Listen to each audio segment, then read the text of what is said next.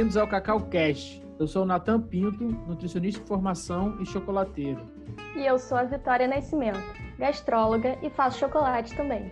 Nesse podcast, vamos falar sobre Bean to Bar, que é um movimento da gastronomia de pessoas que decidiram fazer o seu próprio chocolate. O objetivo é qualidade, mercado justo e profissionalização da cadeia. Em cada episódio, um convidado vai falar sobre as suas experiências, os erros e os acertos. Para você que vive ou quer viver do cacau à barra. Olá, gente, bem-vindos para mais um episódio aqui, o 22 episódio já, e ainda estamos na quarentena. E eu e Vitória vamos fazer mais uma entrevista hoje. Tudo bom, Vitória? Oi, oi, tudo bem? Hoje nós vamos falar com o Cristiano Santana, que é responsável pelo, pela EG do sul da Bahia, mas ele que vai contar assim nos detalhes melhor o como que funciona isso daí, né? E primeiro a gente quer saber é, de, da sua história, né? Como que você chegou ou se você é filho do, de fazenda de cacau, como que você se meteu nesse negócio de cacau? Né? Boa noite, bom dia, boa tarde. Mas, é, primeiro, agradecer aí pelo convite. Né? É sempre importante a gente estar é, falando um pouco sobre o que está acontecendo aqui no sul da Bahia.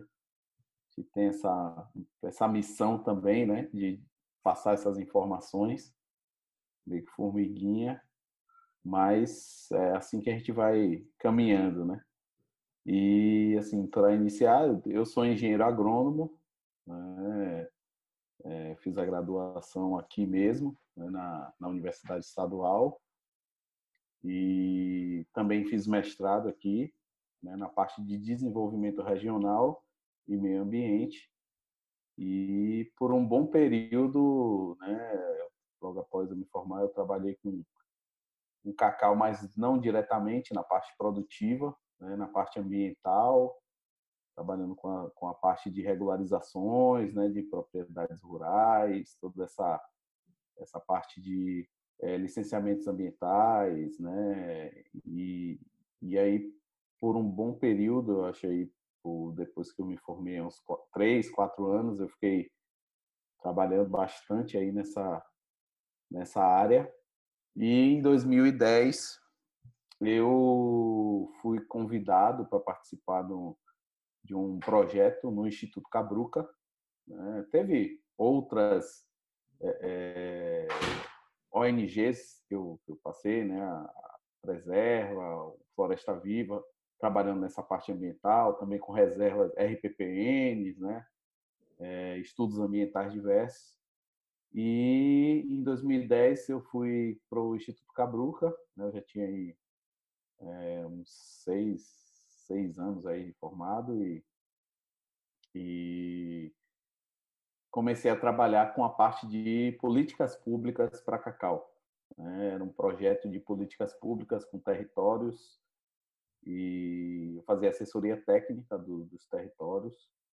Né? Então, era toda aquela parte de é, planejamento do território, né? tinha a ver com, com né, a parte que eu fiz de desenvolvimento é, regional, né? então tudo muito ligado aqui à região, trabalhando no território litoral sul, que tem 26 municípios, né? A nossa região é maior, né? Abrange outros territórios, mas você já passa a, a, a né? Eu já tinha tido uma experiência com territórios de uma consultoria anterior e depois eu fiquei mais aquela questão mesmo dos grupos gestores, dos grupos de trabalho, né? Então você passa a, a, a conhecer as pessoas, a, a, trabalhar com os atores sociais mesmo do, do, da região, não deixando de fazer a parte ambiental e tal, mas é, o Instituto Cabruca ele veio com essa é, mudança, digamos assim, na minha, na minha, na direção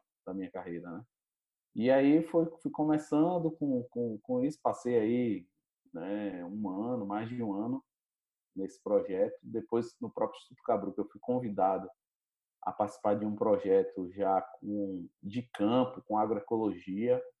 Então, aí eu parti para as regiões, tanto aqui a região sul como extremo sul, né, do, do estado e trabalhando com o cacau na parte de agroecologia, né, que até hoje né, é, eu trabalho com algumas capacitações continuadas aí na parte de manejo agroecológico do cacau. A gente chegou a, a, participar da confecção do primeiro manual de manejo agroecológico do cacaueiro, né? Foi escrito a várias mãos lá no instituto, né? Um material, acho que até hoje é único, né? Que, que tem publicação aí e e aí, assim, fui me apaixonando mais porque você tá naquela parte mesmo de campo, né? E, e, pude ver os contrastes, né? Da trabalhar com o cacau aqui, o extremo sul, com recuperação de áreas, com toda a parte de é, manejo para a recuperação das áreas degradadas, zonas leguminosas, né? Com plantio de, de, de espécies nativas para sucessão, então você transforma pasto em SAF, né? Então eu passei aí mais uns dois anos, aí quase dois anos nessa brincadeira, que foram vários anos do Cabruca, né? Aprendi muito lá. E é, depois eu acabei né, retornando desse, desse projeto, fui convidado para ser o secretário executivo da instituição, né, com nossa, né, pelo Durval Libânio, né, com nossa parceira aí, Adriana Reis, como é, a secretária executiva adjunta, né? A gente iniciou uma, uma nova gestão, né? no, dando continuidade aos projetos que já tinha. Né? A instituição era bem ampla, né? Ela trabalhava desde essa parte que eu falei da agroecologia e tinha os projetos de agregação de valores, que era o, o justamente o núcleo que a Adriana coordenava, né? E ela trabalhava diretamente com esse projeto da indicação geográfica. Então foi ali que eu tive meu primeiro contato, né? Depois que eu saí ali da, da de todo aquele ganho, na verdade eu trabalhei com agroecologia, mas eu aprendi mais do que eu pude passar para as pessoas e então isso me deu uma, um, uma bagagem esses primeiros três anos, três anos e meio no instituto e depois eu, eu já tinha né, alguma, alguma experiência, eu coordenava alguns projetos e tal, eu passei a a fazer essa parte de gestão também por mais um ano. E tive esse contato com o projeto da indicação geográfica, dando apoio da gestão ao projeto, né? E no final de 2014, se eu não me engano, é, início, não, meados de 2014, foi fundada a Associação Cacau Bahia, né? Que é a associação da, da, da IG, é, eu estou sendo bem resumido nessa história, porque tiveram vários, né? Foram, tiveram é, projetos com o Ministério da Agricultura, que né, era, a Adriana ela participou mais ativamente né, de, no corpo a corpo. É, é, projetos com a FAPESB, né, que é a Fundação de Apoio à Pesquisa e para a Pesquisa do Estado da Bahia, para fazer esses estudos da IG. Foram várias oficinas de, de com agricultores, né? Porque a indicação geográfica é muito importante que ela parta de uma vontade dos agricultores. Se eles não tiverem pertencimento, não adianta, né? Vira um documento apenas, né? E, e muitas e muitas instituições envolvidas nisso aqui na região. Não vou citar nomes para não não causar nenhuma, né? não esquecer de ninguém. E então é, ela a gente chegou a esse momento em que foi definido por todas essas instituições, já que, né, de, acordo com o rito da, do reconhecimento de indicações geográficas, você tem que ter uma pessoa jurídica representativa dos produtores. Poderia ter sido uma cooperativa, uma associação já existente, mas a, a, a região é muito grande, né? Para uhum. você abarcar tantos produtores em uma instituição só é praticamente impossível. Então, as primeiras 11 instituições que foram as fundadoras da, da IG, elas é, é, optaram por fundar uma federação, né? E aí ficou a Associação dos Produtores de Cacau do Sul da Bahia para finalidade única de gestão do selo da indicação geográfica. Né? Pode acontecer em, em outras IGs você ter lá a cooperativa que gere o selo, né? Mas aí ficou aquela coisa, ah, vai ser mais uma atribuição, já tem, né? Então, vamos fazer uma instituição só para isso. Aí eu participei dessa fundação como secretário executivo do Instituto Cabruca, né, dando todo aquele apoio logístico, apoio é, burocrático, né, fazendo os bastidores ali, as coisas acontecerem. O projeto era gerido, era do, do IF baiano, né, mas era gestado pelo Instituto Cabruca também. Então, ali começou esse, essa, é, esse contato mais de entender um pouco né, o que era. Eu fiz, eu participei de algumas missões técnicas, né, nem sabia né, que eu ia acabar é, voltando para a indicação geográfica, mas é, eu participei de algumas missões técnicas que hoje foram muito úteis. Né? A gente foi ao Café do Cerrado, né? É, eu tive algumas IGs em formação aqui na Bahia mesmo, para a gente ver como é que funcionava. E é, depois de um ano, eu já tinha quatro, quase cinco anos de Estudo Cabruca, eu saí do Estudo Cabruca e fui criei asas, né? Fui fazer outras coisas. E quando foi mais ou menos um ano depois que eu saí do Instituto Cabruca, aí surgiu esse convite, né, do na verdade assim, foi um convite a participar da seleção, né? Então, é, como eu já tinha alguma é, familiaridade com a proposta, né? Então participou eu, mais alguns profissionais e eu fui selecionado para ser o diretor executivo da, da indicação geográfica, né? É, que é formada, né, além da Assembleia Geral, lógico, pelo, pelo Conselho Administrativo, Conselho Regulador e Conselho Fiscal. Né? E a diretoria executiva ela é, um, um, é um ente estatutário que faz a execução, né, o nome já diz, da, das, das, diretrizes lá dos, das, dos outros conselhos. Né? Então, e eu passei, né? ainda não era reconhecida a IG, né? Isso foi 2015 para 2016. Então, primeiro vem aquela, né? A gente tem que fomentar uma instituição nova que ainda está né, mostrando para que veio, assim, definindo exatamente para que veio, num formato novo que não é normal na região, né? E é, a gente teve uma boa aproximação com o pessoal do Sebrae, FIEB, né, Sistema S, começaram a dar um apoio, não, né, não deixando de lado a, a universidade, a CEPLAC, né, que sempre teve desde, né, trabalhou arduamente aí no processo, né, no final de 2014 esse processo foi enviado à INPI e ele ficou lá três anos e meio, né, indo e voltando, pedindo é, que eles chamam de cumprimento de exigências, né, a gente tendo que fazer complementos. Esse processo hoje até me solicitaram ele aí, ele teve mais de mil páginas, né?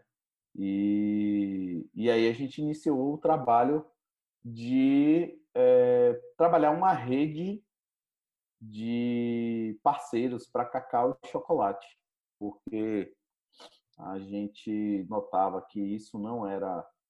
É, existia muita sobreposição de ações, né? Tem várias instituições fazendo a mesma coisa e várias coisas sem ninguém fazendo. Né? Uhum. Então, só para ter uma ideia, eu sempre dou esse exemplo. Em 2015 para 2016, aqui no, no, sul da Bahia, é, não se tinha nenhum, é, nenhum curso formal de chocolataria ou trabalhar a parte de cacau, né, de, de, derivados. E isso foi uma das percepções que a gente teve nessa rede de, de cooperação. Né? E aí já foram, as reuniões passaram aí a ser mensais. E, e é engraçado é que começou assim. A gente solicitou, eu já cheguei, já existia esse, esse fórum, né, quando eu entrei na IG, e era a reunião da IG. Então já participavam 11 instituições né, dessa reunião. Né? 10 aqui, 6, dependendo, mas com suas faltas mais. E aí outras instituições, ah, a gente pode ir, porque né, o Sebrae começou a aproveitar essa reunião para é, passar os projetos, informes, né, captar também clientes e tal.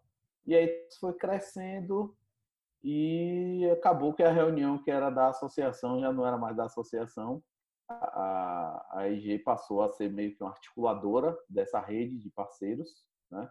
E isso começou a crescer, crescer, crescer e chegou ao ponto de o Sebrae é, colocar uma consultoria específica para fazer um planejamento específico para aquela rede de parceiros todas, que culminou em um projeto que né, foi chamado assim de forma geral, foi um acordo de resultados e a primeira coisa que a gente fez, pensa aí, foi tipo 15, 20 instituições numa sala e senta, faz uma matriz e coloca lá, você faz o quê, você faz o quê, você faz o quê, aí daqui a pouco vê que um faz a coisa que o outro faz, e aí como é que a gente resolve? Não, então eu saio daqui, vou para ali, e fomos dividindo as tarefas com os eixos que a gente necessitava aqui na região, né, para poder caminhar. E aí, a partir daí, essa rede começou a andar. Eu, eu até hoje acho que é um dos maiores legados aí dos últimos anos é, que hoje não, não existem mais essas reuniões periódicas, né? mas existe uma rede de várias instituições que se conversam hoje, né? e não só instituições, o produtor, uma das coisas que o produtor tem na IG é isso, ah, eu preciso, é, sei lá, de capacitação. Bom, a IG não faz, mas tem o parceiro tal que faz, a gente lhe indica, a gente lhe dá o, o caminho das pedras, liga para A, para B, para C, entendeu? para poder viabilizar isso daí. Ah, eu preciso é, ver alguma parte de exportação, comercialização. Então, é, nós continuamos fazendo o nosso trabalho, que é a parte de origem, qualidade, do marketing regional, né?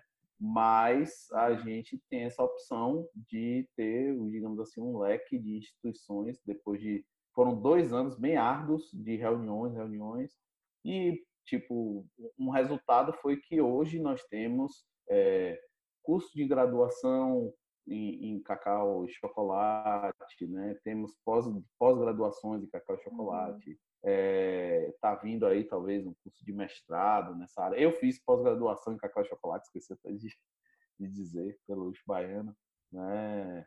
Então, é, isso tinha sido um problema que tinha sido detectado, né? Fora os cursos, né? O SIC, é, é, por exemplo, e o próprio Instituto Cabruca por um período fez, né? Acho que a Adriana pegou aí essa, esse, esse gap aí.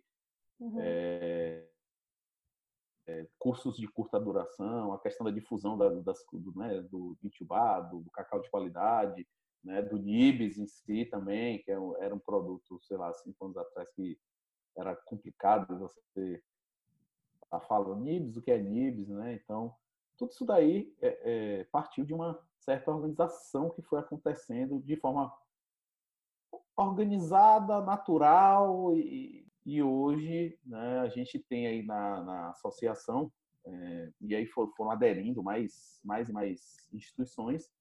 E hoje a gente tem na associação aí são 10 cooperativas aqui da região.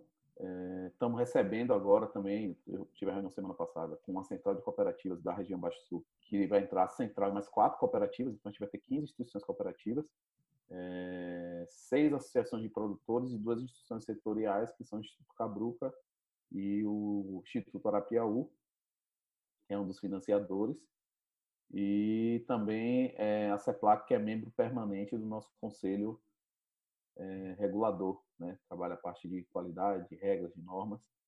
Então a coisa foi tomando corpo e hoje, né? A associação ela é a maior federação que a gente tem aqui na região no sul da Bahia. Não, eu falo sul da Bahia, mas é extremo sul, sul, litoral sul, baixo sul, né? São essas, todas essas regiões e, e tem hoje aí atinge, né? Através de suas afiliadas é, cerca de 3.400 produtores. Né? Seria, se a gente for fazer uma conta por alto, aí, que esses números são meio, ninguém sabe exatamente, mas 12% né, dos produtores da região inteira estariam sob esse guarda-chuva, sob esse guarda-chuva da IG. Então, a minha história se mistura um pouco aí, mas é, até para a gente chegar nas, nas, questões mais técnicas, é, é importante entender essa contextualização porque às vezes né, as pessoas confundem IG com marca, né, com é selo, é certificação, mas tem todo uma,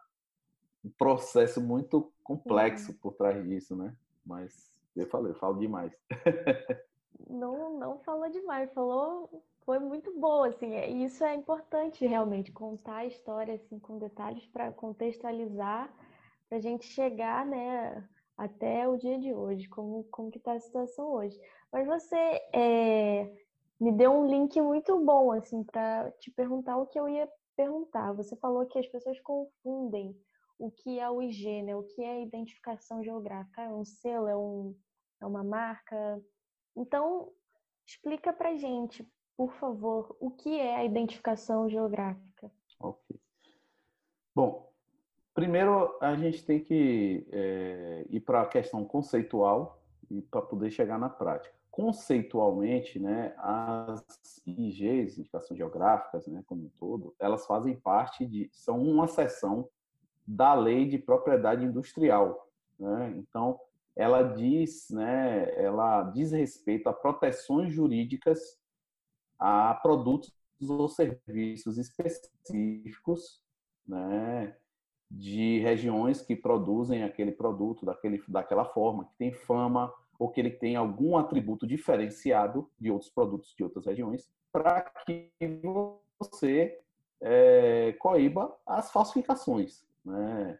É, quando a gente fala juridicamente, a, a primeira, né, primeira questão de conceito de IG é isso. E aí, indo por conceito, é, um exemplo, né, na, na Europa você tem as DOCs, né, denominações de origem controlada, e vários exemplos, né, Parma, Champagne, é, é, e por aí vai. É, mas é, a gente aqui no Brasil, a legislação ela divide em duas, que é a indicação de procedência, que tem a ver com a fama do produto, com a história do produto, né? com aquela questão do é, queijo da canastra, né? Queijo da canastra, independente é, de como ele foi feito, lá quando se fala, ah, esse queijo é da canastra, ah, então é bom, né? Você tem uma alusão de que porque é da canastra é bom, e a gente sabe que tem queijos bons tem queijos não tão bons, né? Vai depender do, do, do, dos padrões. É, e aí isso ser, serviu para o cacau né, do sul da Bahia. Nós somos uma IP, indicação de procedência, ainda, mas já estamos trabalhando para o outro estágio. Depois eu explico. Então, é, a IP ela vai ter a ver com a Bahia, o sul da Bahia, ele tem 200, mais de quase três séculos de história, né, que trabalha com o cacau é, com um sistema que é único, né, desenvolvido aqui, que é o sistema Cabruca, né, que eu estava até falando ontem, não lembro exatamente com quem, mas é, que foi considerado pela Rio Mais 20 o sistema agrícola mais sustentável do planeta, né? E uhum. é, então, fora as características, né, específicas, né, da, da, da questão da clima, vegetação, etc né, e que já teve né, toda uma questão histórica, cultural, e tem, na verdade, atrelada a isso, desde romances, livros, novelas, a, a própria vida real, né, aquela a cultura do beneficiamento do cacau, do tipo de cultivo, do tipo de plantio, das cantigas, né, do, do, dos, dos agricultores, das agricultoras.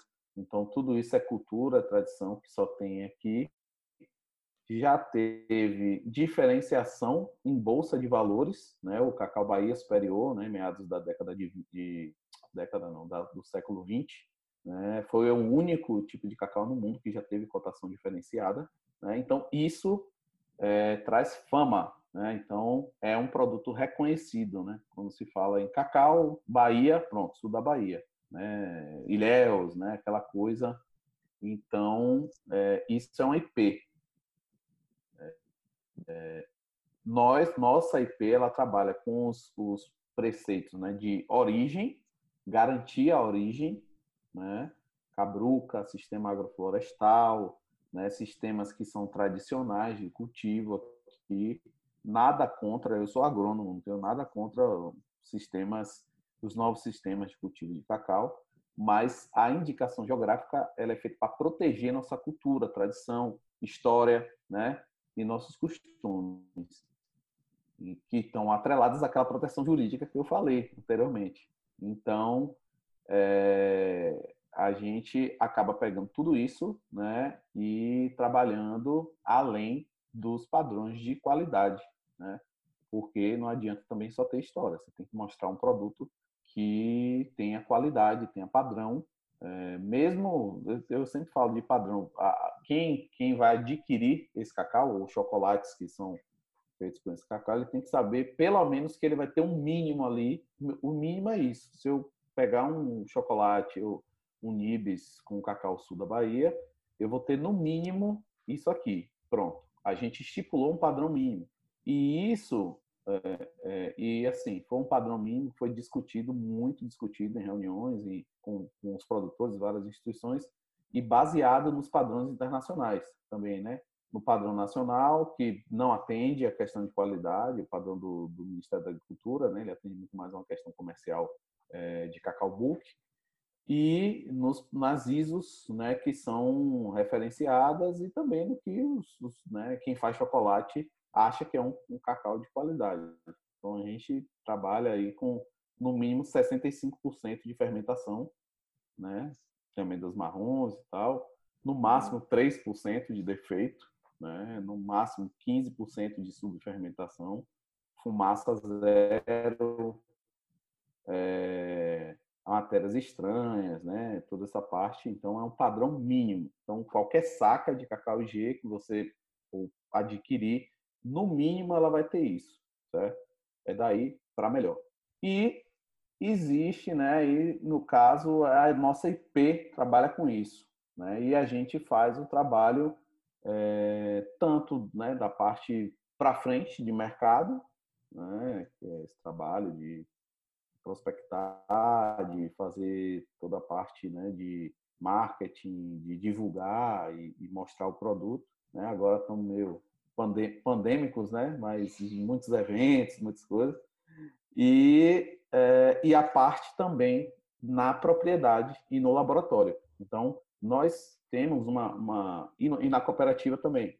Né? Nós temos uma, uma. A gente chama de certificação, mas porque é mais fácil para as pessoas compreenderem, mas é um processo de rastreabilidade, né, em que é, esse produtor e aí as associadas jurídicas são uma coisa, elas estão lá, elas tomam as, as decisões, elas têm a associação, é uma representação, né? A associação é uma representação dessas todas essas instituições para n coisas, para é, debater com o governo, para é, é, ter posicionamentos comerciais, é uma coisa além. E tem o produtor, que qualquer produtor que está dentro da área geográfica, sem precisar estar associado a nenhuma das associadas, pode se credenciar na indicação geográfica sul da Bahia. Ele vai solicitar um formulário, preencher esse formulário é um Excel de uma página e a gente, é, nos vários canais, né, tem WhatsApp, tem telefone, tem e-mail, site, rede social, aí o cara escolhe, né, o produtor escolhe, para que ele entre no nosso sistema de rastreabilidade. A partir dali, ele vai ter um lote e é, ele vai fazer uma análise do cacau dele, no SIC ou na CEPLAC, né? São os laboratórios que a gente tem aqui credenciados. E ele vai, se tiver esse padrão mínimo que eu falei, ele vai mandar essa análise para a gente se for uma primeira visita, o técnico de campo ele vai fazer uma vistoria na propriedade, ele vai ver se é, o cacau em safra, em cabruca, né? É, se as condições de trabalho também, né? Se tem algum problema ambiental, né? É, porque de uma certa forma, eu sempre falo, a gente não é Ministério do Trabalho nem da, do Meio Ambiente, mas o Conselho Regulador é soberano. Então, se o técnico relatar né, no relatório de campo, ah, tem algum desmatamento, ou as condições de trabalho é, não são, tal, tal, o conselho regulador ele pode negar o selo, pedir uma adequação, ou então o produtor, né, não vou dizer que, a não ser que seja um caso muito grave, né, aí nós podemos até encaminhar para alguma coisa mais é, formal. Mas vai pedir uma adequação, como a gente pede, às vezes tem lote de cacau, vocês entende? Só tá sujo, né? Então uhum. você fala, ó, limpa aí o cacau e tal, a gente volta outro dia aqui, faz o teste de novo e tal, mas tá bem fermentado e tal, às vezes, principalmente aqueles agricultores que estão na primeira vez selando, né? Não tem aquela é, fazendo, aprendendo a fazer, às vezes eles eles perdem. Isso aí é normal. né? Então aí a gente vai em campo ou na cooperativa, porque aí existem essas duas vias. É, a cooperativa é uma relação pessoa jurídica pessoa jurídica associada, então é uma relação de confiança. Nós temos os galpões credenciados à IG, né, dessa, da, das cooperativas. Estamos começando esse trabalho, porque está fazendo um trabalho de fortalecimento dessas cooperativas também, né? Sabe como, é, como é o, o cooperativismo, né? Não é uma coisa tão fácil da gente manter funcionando e vivo, mas é, é, e aí a gente depois que faz essa vistoria de campo e tal, tá tudo ok, o técnico constatou lá, parte pro pro lote, né, com armazém, pro depósito e faz uma coleta, uma amostragem da forma correta, né, com uma das metodologias, amostra é, composta, e faz um teste de corte na frente do produtor, né, e mostra ele, ó, seu cacau realmente está condizente com a, com a análise, ou então não está, infelizmente, a gente não vai poder é, é, né, certificar. Se tiver ok, na hora a gente transfere essa caria, lacra o cacau e coloca o QR Code. Certo? A partir dali, ele está registrado na indicação geográfica. Aquela contraprova que a gente coletou, a gente traz para o SIC, manda fazer análise, né? E essa análise é que vai constar no QR Code, né? O resultado final da análise do SIC da, da nossa contraprova que a gente coletou, né? Porque a gente até às vezes faz, né? Tá até para fazer um vídeo aí de ensinar a coletar. Às vezes tem produtor que perde é, oportunidades de negócio porque ele não soube coletar a amostra, né? Uhum. Pega uma amostra representativa. Eu já passei por isso, né? Pegar cacau que tá ali, você fala, não, é, passa da jeito, tá? Quando você chega lá, o cacau tá até melhor do que o que, porque, ah, como é que você coletou isso aqui? Ah, não, eu pedi para fulano ir lá e pegar um quilo e meio. então, acontece também. E aí, isso que vai para o nosso sistema lá de rastreabilidade. Então, aí no sistema, você, é, o, quem compra o cacau, também tem uma grande inovação, vocês vão achar engraçado, mas é uma grande inovação. Sacas de 30 quilos, porque é, a cultura é 60 quilos, são 200 e tantos anos de 60 quilos, e a gente só trabalha com saca de 30 quilos. Então, até para anunciar isso aí, tem que convencer, ah, mas não. E aí são, né, por questões ergonômicas, é lei trabalhista, NBR, tudo isso daí, então a gente tem que estar tá, é, antenado com isso. E também, para quem compra, né, é o Beat to Bar, Sim, é, assim quando a gente lançou a saca, que você falou no Instagram da gente também, assim, ó, com amor para você. com carinho, não sei, então um negócio desse, porque eu sei o que é, né, já ajudei muito a virar, não faço sozinho, mas uma saca de 60 quilos é desumano, né? Então, é verdade. a gente... É verdade. A gente, você vê, né, é uma, é uma coisa boa, mas que é uma grande inovação, porque é uma coisa que operacionalmente é complicada. Então a gente vem trazendo isso daí, fazendo, é importante, por exemplo, salientar o sistema de rastreabilidade da nossa da nossa IG foi desenvolvido em parceria com o mestrado profissional de inovação tecnológica, né, da UESC, e ele ele fez parte de uma dissertação de mestrado, né? E hoje ele serve aí a região inteira, aos produtores, é, é, né, aos, aos, consumidores também. E essa questão né, das IGs, de trazerem as inovações tecnológicas do produtor, né, trabalhar toda essa, essa parte que às vezes fica. fica é, não chega, né? A verdade é que não chega ao produtor. Você tem, às vezes, muitas coisas interessantes mas que a ponte né, é complicada, a parte de extensão. Então, como a gente está todo dia lá, praticamente, na, nas propriedades, é, a gente acaba é, também fazendo um pouco disso né, e, e trazendo essas, essas inovações. Bom, a denominação de origem, que é a DO, ela diz respeito às características intrínsecas do produto, né, do, no caso das amêndoas de cacau ou do, do café, né? E essa relação desse, desse, desse produto com o meio, né? Então, é, a gente tem exemplos né, no Paraná, eu esqueci o nome da IG, mas é, tem uma IG da, de banana no, no, Paraná, em que eles comprovaram que por conta da é, incidência solar, né, lá por estar mais abaixo né, do Equador, é, tem uma época do ano, essa banana ela tem um tempo de maturação maior e isso dá a ela um grau Brix maior do que outras né, da mesma variedade, lógico, do país. Né? Então, a banana mais doce do, do Brasil. Né? Então, isso é uma relação que gera uma denominação de origem. Né? Então, e por aí vai. Você tem né, vários casos na, no, no, vale, no Vale dos Vinhedos, você tem uma, uma variedade de uva lá que é Uhum. Né? Exemplo, fora do país, sei lá, Malbec, ela só tem né, na Argentina, se não me engano. Então, essas uhum. coisas. Então, é, no nosso caso, a gente tem um, fatores complicadores, né, que são é, não se tem uma variedade só de cacau. Na verdade, são muitos grupos genéticos. Então, você tem que fazer um cruzamento de muitos dados, né, para você chegar a uma, uma, um resultado convincente. Mas a gente né, já vem trabalhando aqui nessa, nessas, em algumas pesquisas, né, poderiam ser mais, mas tem todas as questões de, de pesquisa, sabe como é, né? Tem que ter incentivo, recurso, estudante, é, né, tem que ter motivações, etc. Né?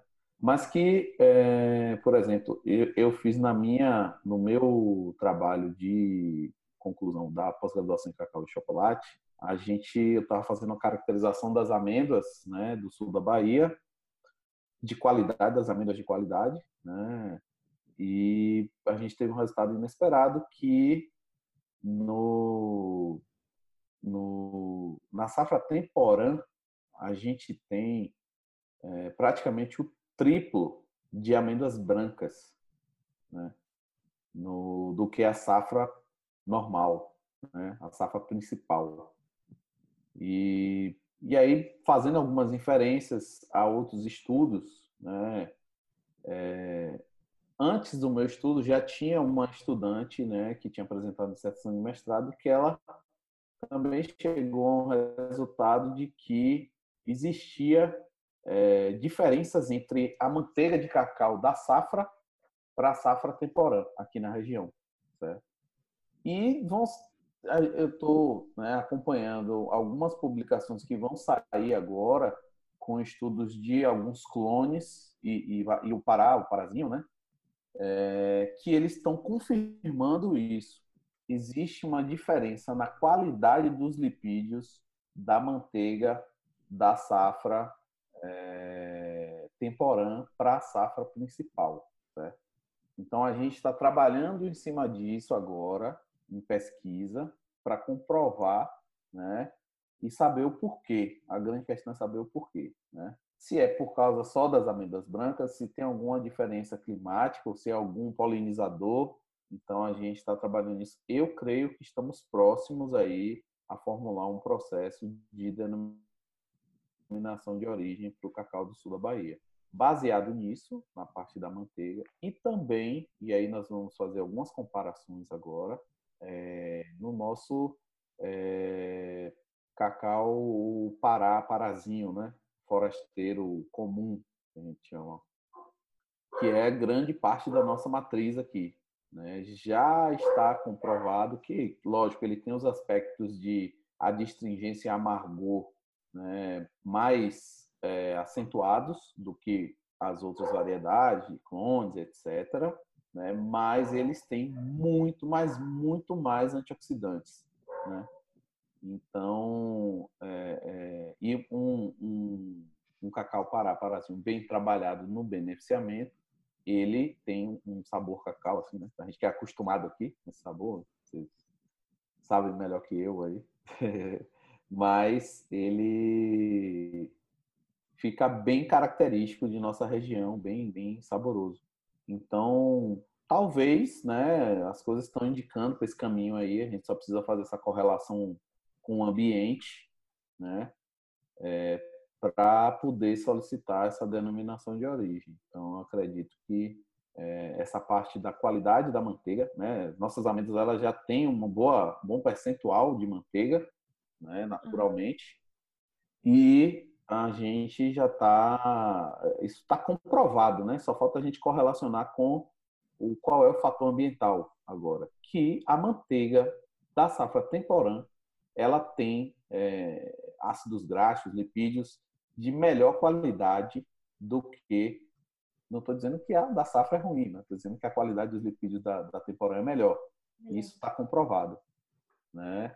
A outra coisa é o nosso cacau, o Paraparazinho, que tem essa característica de, assim, quando comparado a todas as outras é, é, clones e variedades estudadas aqui, ele dispara na questão de, de antioxidantes, flavonoides, e aí né, isso abre um mundo aí de, de, opções. A gente agora vai fazer algumas comparações com é, cacau de outros locais e talvez alguma uma revisão bibliográfica aí da, da, dessa questão no, no globo como um todo, né? Como é que está esse estado da arte? E talvez, se, tiver uma diferença significativa, a gente também pode vai trabalhar com essas duas possibilidades. Então, uma variedade e a questão da manteiga da, da, da safra temporã. E aí a gente vai dividir agora, né? É, vai ser 2020.1 é, e 2020.2, nossa safra, rastreada com IG. e, e né, para que vocês possam também escolher o que, é que vocês, vocês vão querer utilizar aí, né? Quiser claro. guardar, vai ser igual a vinho, né? Guardo, guarda aqui, vou armazenar o 2019.2 e lanço o chocolate depois, ou deixo maturar o chocolate. É. Já tem umas edições é, vintage que, que vintage. só chamou, né? São muito legais. Já, Isso, é. Deixa eu te perguntar, é, o, o catongo, ele é endêmico da, do sul da Bahia? Como é que é? Você falou sobre as amêndoas brancas, mas assim, o catongo, ele é 100% amêndoas brancas, né? Ele é dessa Sim. região, como é que é? é? Até onde eu sei, ele é uma mutação ocorrida aqui na região, né? Tanto que aqui tem uma zona, é, é, Tajuí, Quaraci, por ali, que é chamada Zona do Catongo, né? que ela é justamente então, onde você tem maior quantidade né, de, de, de cacau com, com amêndoas brancas, né, a polinização cruzada, então acaba todo mundo tendo amêndoas brancas, e aí ele é né, um cacau com, com é amêndoas brancas, né, tem mais suave, né, tem um, uma, uma diferenciação do, do geral. Tem suas limitações agronômicas, né, porque é mais suscetível, mas que vem sendo bem é, trabalhado. Aqui o pessoal tem trabalhado com alguns blocos monoclonais, ou né, monovarietais de catongo, né, e tem gerado alguns chocolates aí. Agora ele é interessante que é, ele tem um beneficiamento também diferenciado, né, e tem que tomar cuidado, ele fermenta um pouco mais rápido, tem toda uma, uhum. uma, uma situação. Agora, é uma, é uma, ele pode estar dentro desse rol aí é, dessa melhoria na qualidade da manteiga, né? Então isso ainda a gente vai ter que ver, não sei se é algum polinizador, se é alguma questão de temperatura, clima, é porque acaba sendo o cacau da chuva, né? E o cacau do seco, que é o cacau da safra, né? Então o, o, nós estamos agora no cacau da chuva. Então, o cacau da chuva ele é, tem essa diferenciação e a gente vai ter que comprovar. Mas ele é, é uma mutação ocorrida aqui na, na região. Até onde eu sei, até onde eu estudei, né? né uhum. Não sei se eu sei que tem é, em Trinidad e Tobago, né? Trinidad e Tobago tem algumas algumas é, eu até peguei um artigo na época lá da esqueci o nome da ilha, mas São Tomé e Príncipe, né? São Tomé e Príncipe, né? Trinidad e Tobago não. E é, é, só que eu não, não entrei em detalhes se ele foi levado, mas deve ter sido levado para lá. Né? Sim, é. Mas é bem interessante e, e tem muita coisa para descobrir aí do Catum, porque é, quem tem, né, sabe que o trabalho que dá para cultivar e vende a, a peso de ouro também. É, é o, o cacau de, de, São Tomé e Príncipe ele veio da Bahia, né? Pois é. Assim, eu estou falando isso com base no, no que o Fernando Menes fala, né? O professor sim, sim. Pará. Pois é. Então, então pode ser mais uma indicação de que o, essa mutação pode ser dessa região do sul da Bahia. É. Deixa eu te fazer uma outra pergunta, que é uma confusão que eu faço, que é sobre, hum. Assim, o AIG, eu pensava que era a certificação da propriedade da fazenda, mas não é. É a certificação por lote, né? Isso. Que, que se dá, né? É pela saca de cacau de 30 quilos. E, e por que, que, que é assim? Bom, é porque o beneficiamento do cacau nunca é uniforme. Né? Hum. A gente acaba, é, quando a gente estipula um padrão mínimo, porque se o padrão fosse, é, por exemplo, um cacau que fer... se o padrão fosse assim, o cacau que fermente sete dias e esteja dentro da área geográfica, pronto, só era a gente rastrear a fermentação e todo o cacau, toda a propriedade que fizesse fermentação por uma semana, a gente não precisava ficar indo visitar todo dia, né, para fazer é, é, análise. Mas o mesmo produtor, isso aí é realidade, ele pode ser o melhor, né, é, é premiado, sei lá o que for, ele vai ter lotes bons e vai ter lotes não tão bons, né? E a única forma que a gente tem de garantir esse padrão mínimo é rastreando por lote. Não tem. A gente já pensou em milhões de formas assim, pô, isso é trabalhoso, tem um custo alto, mas é, a gente precisa, e isso também tem a ver com a questão institucional, né, quando a gente fala de sul da Bahia, é, a gente precisa é, voltar a ter ou criar a imagem de que, e comprovar, né, que o nosso cacau tem qualidade, porque ele acabou nos últimos 30 anos sendo, né, ah, é cacau buca, é cacau de enchimento, não presta. Então, é, é, a gente tem muita, é, muito critério nessa, nessa questão do, dos lotes, porque hoje eu posso dizer que, sei lá, já tem 100 toneladas de cacau certificado de G que já saiu aí, por aí. É, se sair um lote que no D padrão está queimado os outros 99 toneladas. Então, a gente acaba tendo que ter esse controle super rígido sobre os lotes, né? E também por uma diferenciação não, né, dizendo que outras certificações, porque como não é um bem uma certificação, né? É uma garantia de origem e qualidade do cacau. É que outras certificações têm, né, falhas, ou seja, mas assim, quando você certifica uma propriedade, é muita coisa, né? É, tem coisas que passam, não tem jeito, tem né, detalhes. A gente se compromete sempre a observar o social, o ambiental, porque você acaba, você acaba sendo amigo do produtor, né? Entre aspas, você tá lá é, 10 lotes na safra, você vai 10 vezes na fazenda, você é, na propriedade, você toma café, né? às vezes almoça lá. Hum. É, então aí tem aquele bate-papo ali com o colaborador, o funcionário, né? E aí se tiver alguma coisa assim, muito sempre solta alguma coisa. É, você acaba visitando outras áreas da propriedade, conhecendo pessoas. Então, isso acaba fazendo com que a gente tenha essa percepção, não fiscalizatória, mas é de bom senso. Existe uma relação de confiança entre a IG e os produtores. Né? A gente fala, bom, nós estamos construindo né, um sul da Bahia para que as pessoas possam é, tipo, comprar o cacau do sul da Bahia sem, sem medo de ser feliz, né? E se o produtor ele não tiver interesse disso, ele está no lugar errado. Então ele não, não tem que estar tá participando da indicação geográfica, né? Porque é, ele, a gente sabe tem vários mercados aí, não, não, não, não tem exigência. Né? Às vezes, é, no início, tinha muito questionamento disso aí, né? Ah, por lote, ah, por que tantas amostras? Ah, porque eu falo, bom, você vai trabalhar com cacau de alto valor agregado, né? O que você está sendo é transparente com quem está comprando, certo? E você está, de certa forma, fidelizando aquele cliente, porque você é, demonstra para ele abertamente quais são os seus processos, como é que funciona, você se submete a uma avaliação externa, né?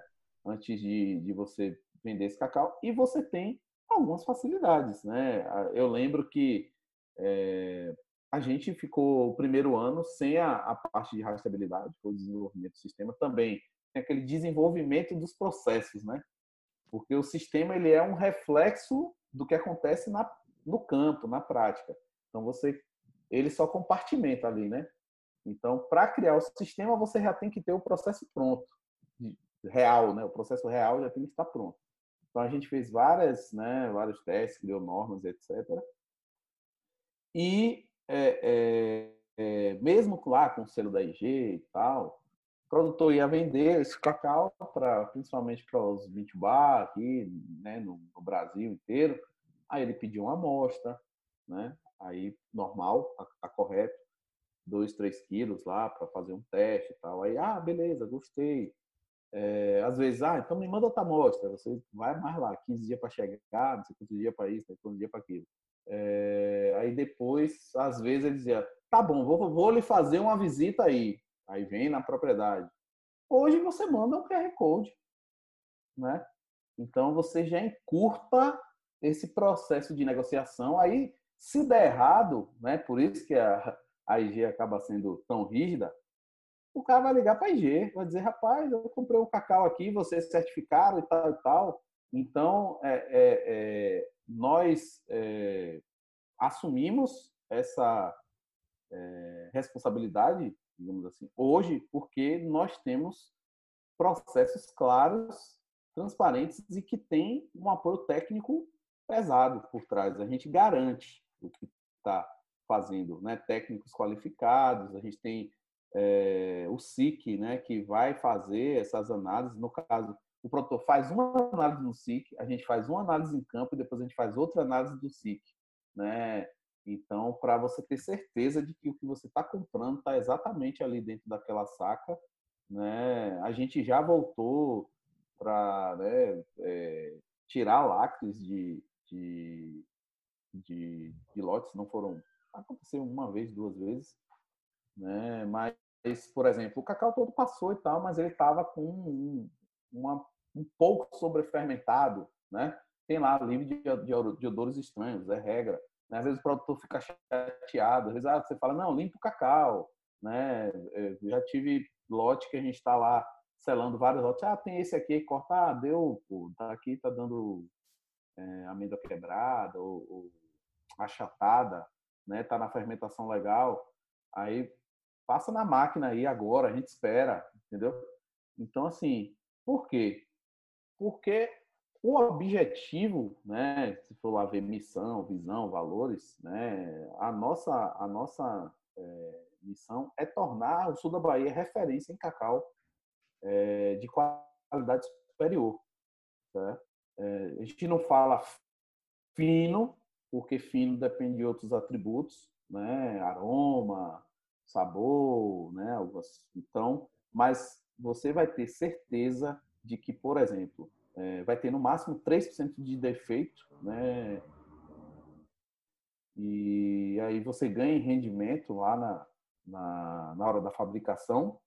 Se você não ganha em rendimento de, né, quando você converte em nibs e tal, mas você ganha rendimento de tempo de limpeza de cacau, isso a gente tem calculado, a gente faz algumas é, não são pesquisas científicas né, para publicar, mas a gente faz é, repetições é, na fábrica do CIC, por exemplo, eles têm um ganho de. Eles só aceitam padrão G e eles têm um ganho de cacau superior, mas que não é padrão G. E aí eles pararam, ou, ou é padrão G, ou não entra na fábrica, né? E porque é uma fábrica de terceirização, então eles têm que ganhar tempo né, em, em logística e também para que o produto deles tenha, no final, uma qualidade que seja padronizada.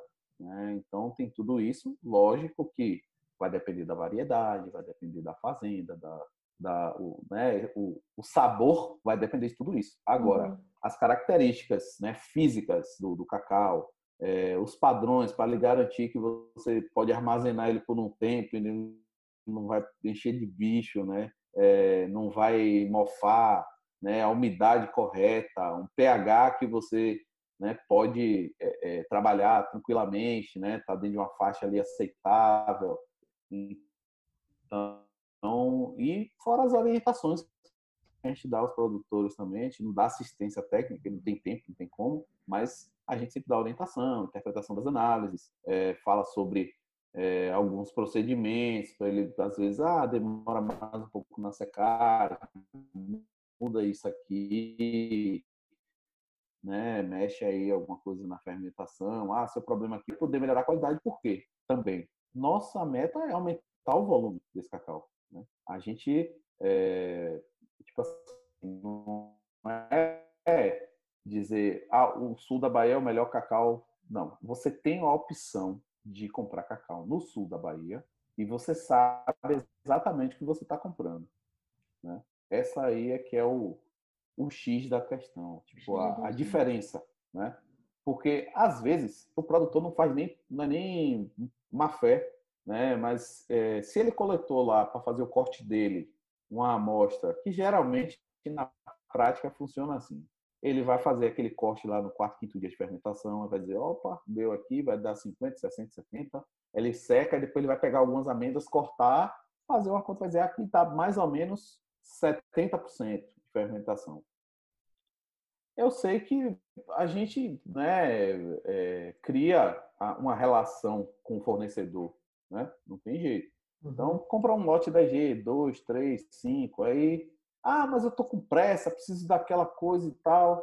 Não, eu tenho um lote aqui que é, tá dando 70%, mas ainda tô sem análise. Aí, ah, tá sem selo, tá, não, mas aí você já confia e traz. Às vezes não é uma, não é fé do cara, mas ele pegou lá uma, um local que tava legal, o cacau. E depois, quando chegar aí, você tem seus cinco que estão, ou duas que estão assim, o assado, fabricar mesmo não vai ter jeito, você vai ter que usar, você vai mandar voltar, né? Então, a IG, ela acaba com isso aí, com esse, né? Pode ser, talvez, ah, um risco. Ah, ele uhum. vai falar, oh, não, sei lá, fulano entregou o lote errado, tá? né?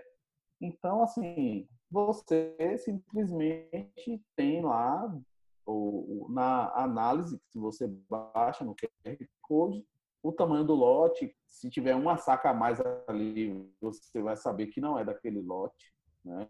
Você é, é padrão mínimo, né? Que tem gente que gosta, ah, eu quero 70, eu quero 80% de fermentação. Eu falo, não, mas pelo menos 65% eu sei que vem. Então, eu vou trabalhar meu chocolate assim, meu chocolate assado, né? pH tal. Então, é muito essa questão. Isso eu estou falando de qualidade. Agora, falando dos outros atributos, né? É, que é o cacau, com certeza, é de cabruca, o sistema agroflorestal. Né? Você tem uma probabilidade bem maior de não estar tá, né, é, fazendo, comprando cacau de quem é, não cumpre com suas obrigações sociais ou ambientais, né? E é, você tem esse apelo também para usar no seu marketing, né? É, então, não é vendendo peixe, né? É dizer, ah, é tudo de bom, são os melhores, mas o que a gente procura é dar um grau de segurança para quem compra, né? Para que nós possamos chegar no mercado e dizer, não, ó, pode pesquisar aí com quem compra cacau com selo de indicação sul da Bahia, ele, ele pode até dizer, ah, no final não era o sabor que eu queria, mas ele não pode dizer que o cacau está fora dos padrões, que, né, é, é, porque isso depende, né, flavor, essas coisas dependem de outros fatores. Mas o mínimo, né, você vai saber que você vai encontrar dentro daquela, daquela saca. Beleza. Agora, vende o, o seu peixe agora. Assim. Não que você não tenha vendido até aqui. Mas assim, é, quem, quem o chocolateiro, a marca Bintubar, que queira é, carregar com, consigo na sua embalagem esse, esse, esse selo, ah, eu quero botar o selo do, do, do da IG Bahia na minha embalagem. O que, que ele tem que fazer? Ele, quais são o, as etapas? É, a primeira etapa é comprar cacau com selo de IG. e aí entra é, mas, é, sim, é, ele entra em contato, a gente tem uma norma, né, chama Instituição Normativa 02 do Conselho Regulador, é, que descreve né, quais são os critérios e tal, né, mas assim, basicamente, os critérios normais, ter alvará, ter CNPJ, se for fábrica, ter aqueles procedimentos sanitários, etc., né, mandar essa documentação. É, uhum. atualmente, né, por conta de pandemia, a gente está é, fazendo é, algumas vistorias até de certa forma online, mas com, com, aqui a gente tem, por exemplo, quatro unidades agroindustriais é, já credenciadas, né? Então, aqui na região, CB, SIC, CEPLAC e Bahia Cacau, né? são fábricas que a gente já conhece. Mas, é, para os novos, a gente tem feito uma entrevista, né, agora online, é, preenche esse formulário, tem uma anuidade que custa 500 reais, que é a mesma coisa que o, o, o associado, né, as, as instituições cooperativas e tal, que é para, né, seria injusto também tá, com os próprios associados, se, se, não, se não pagasse. E a gente, é, toda vez que comprar um lote, né, informa que comprou, passa lá o número dos QR Codes, que a gente faz esse acompanhamento, né? manda um formuláriozinho e descreve só em quilos lá o que foi produzido. Né? Então, é, não é nenhum bicho de sete cabeças. É, a gente tem feito é, para temos cinco, seis empresas aqui que são credenciadas, fora essas quatro é, fábricas, né, que terceirizam também para algumas dessas empresas, mas estamos é, começando a fazer esse processo agora para empresas de fora do sul da Bahia. Né? E aí, na norma, ela tem lá uma questão de vistoria mesmo, que a gente está começando a conversar, né? custos por conta da empresa e tal, mas a gente vai, vai ajustar isso aí. Como eu falei, a gente está começando com, com uma empresa e nós vamos fazer esse, esses ajustes né, para poder é, começar a credenciar também empresas fora. E é, sendo que a questão é que nós queremos informar na caixa não é que o chocolate tem G, é que ele usou essas amêndoas que tem G, né? Porque uhum. a, a, grande, a grande questão é que a gente não pode informar o consumidor que aquele chocolate tem G, mas o nosso, o nosso símbolo tem escrito lá, produzido com amêndoas da IPESU da Bahia, né? Então, isso você pode colocar na caixa e também o QR Code do, do produtor, se você quiser. É, você pode colocar na sua embalagem e o consumidor vai poder ler lá. No, a gente envia os arquivos é, digitais dos QR Codes para ser impressos ou adesivados nas, nas embalagens. A gente está fazendo agora aqui uma. Nós estamos montando um modelo né, de negócio é, com uma marca aí das cooperativas e nós estamos fazendo isso, né? A gente vai adesivar aí cada, né, as bateladas elas vão sair com os produtores eles é, no fundo da caixa, então você lê o QR Code e tem aquelas informações todas que estão no selo da, do cacau, né, para o consumidor ele saber. E além disso a gente está trabalhando com é, parceria com dois projetos aqui da região, o, projeto Bio Brasil, que trabalha com conservação do mico-leão, e o Laboratório de Conservação é, da Mata Atlântica aqui da UESC, né, 2% do valor desses, desse, desse chocolate né, de atacado, ele vai para a parte de educação ambiental nesses projetos. Então, tem toda essa essa, essas possibilidades e investir, a gente sempre fala né, que valorizar a cabruca é a gente está preservando a Mata Atlântica. Né, e preservar a Mata Atlântica é preservar a biodiversidade, é preservar né, os locais que têm é, maior quantidade de espécies né, por hectare, né, de espécies de plantas por hectare aqui na, na região. Eu não canso de falar porque né, quem é daqui tem é, a cabruca aí no, no, coração, no sangue, e às vezes a gente vê, ah, cabruca modelo que é agrícola, né, agronomicamente e tal. Eu, eu discordo, né? Eu acredito que tem ajustes de manejo que tem que ser feitos, mas é um, um sistema altamente viável, altamente compatível com a realidade atual do globo, né? A gente está falando de sustentabilidade, a gente está falando, né? Não estou dizendo que é melhor ou pior do que outros sistemas, mas nós temos esse ativo aqui, temos que valorizar, né? E assim, para quem para quem é daqui e para quem não é e que reconhece, né?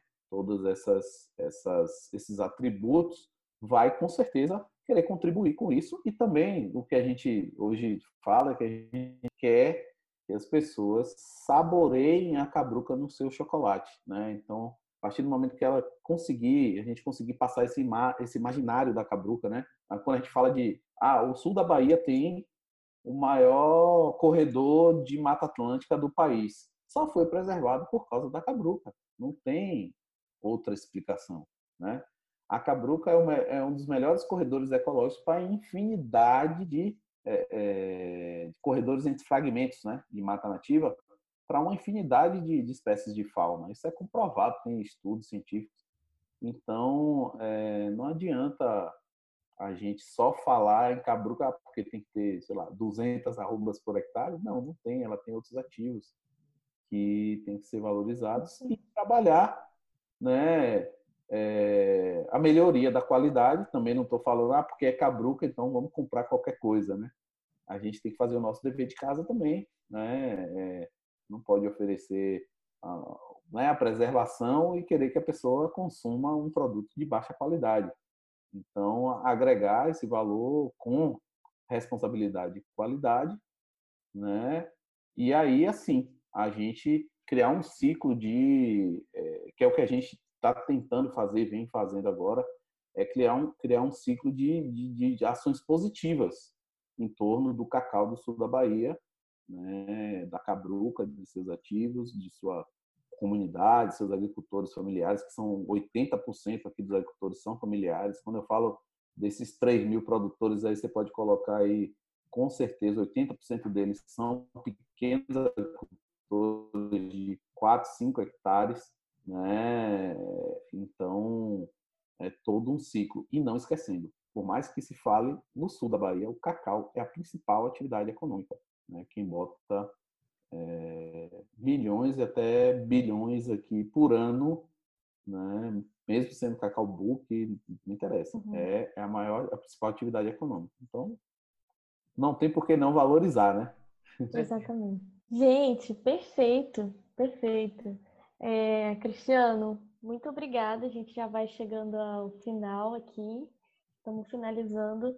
Muito obrigada pela, pela sua disponibilidade para vir aqui conversar com a gente.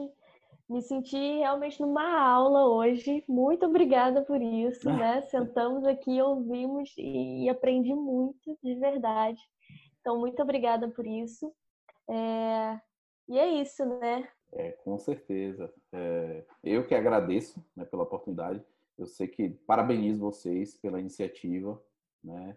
Eu ouvi lá o de Adriana. A gente sabe que nesse nosso mundo hoje tão, tão corrido, eu fui ouvindo no carro e tal, fone de ouvido, para a gente poder caminhar. Vocês né, sabem melhor que eu. A gente até para marcar aqui, né? Tal hora, tal hora, porque todo mundo no dia a dia corrido, por mais que tenha pandemia, uhum. que tenha isolamento social, parece que a gente está trabalhando mais até do que antes, né?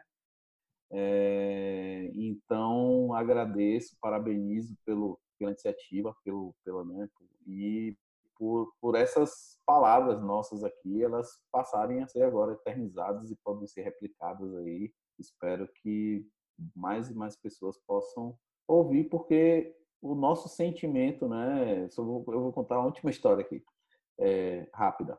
Quando eu me form... quando eu entrei, eu me formei em agronomia, alguém falou para mim, falaram para mim bem assim: "Ah, então você vai trabalhar fora da região, né? Porque aqui você não vai encontrar trabalho como agrônomo". E desde que eu me formei, eu estou aqui e as pessoas aqui, né, em sua grande maioria, elas estão preocupadas em trazer, né, lógico, mostrar as pessoas e ter a hospitalidade, receber as pessoas, mas de é, desenvolver essa região de forma sustentável, como ela é, como ela sempre foi, né?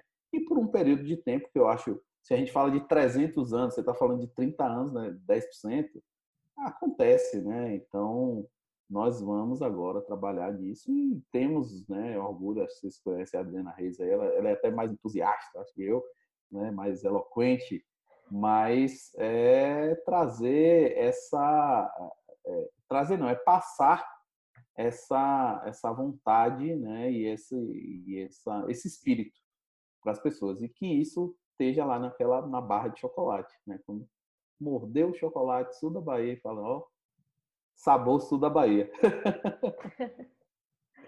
Obrigado. Eu também queria agradecer você, Cristiano, por ter vindo falar para a gente aqui e esclarecer todos esses pontos que, que sempre tem dúvidas e, e quem quiser saber mais, procurar a Associação Sul da Bahia. Tem no Instagram, como ele falou, tem site, tem WhatsApp, tem todos os canais. Nós vamos deixar aqui na descrição desse episódio o, os links para ficar mais fácil o acesso. Então, vamos finalizar esse episódio aqui. Muito obrigado. E esse episódio é patrocinado pela N Chocolate. Valeu!